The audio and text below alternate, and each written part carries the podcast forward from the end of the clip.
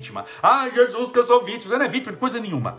Larga essa lenga-lenga, porque mimimi nessa hora também não resolve o seu problema. Você ficar sentindo culpa não te alivia e você começar com mimimi, se colocando como vítima. Coitadinho, já disse que você não é coitadinha de coisa nenhuma. A pior condição que alguém pode tratar é de coitadinha. Ai, coitadinha, como quiser, não vale nada. Você vale muita coisa. Você está com um probleminha que você vai resolver, um problemão, mas seja do tamanho que for, a sua fé é maior do que ele.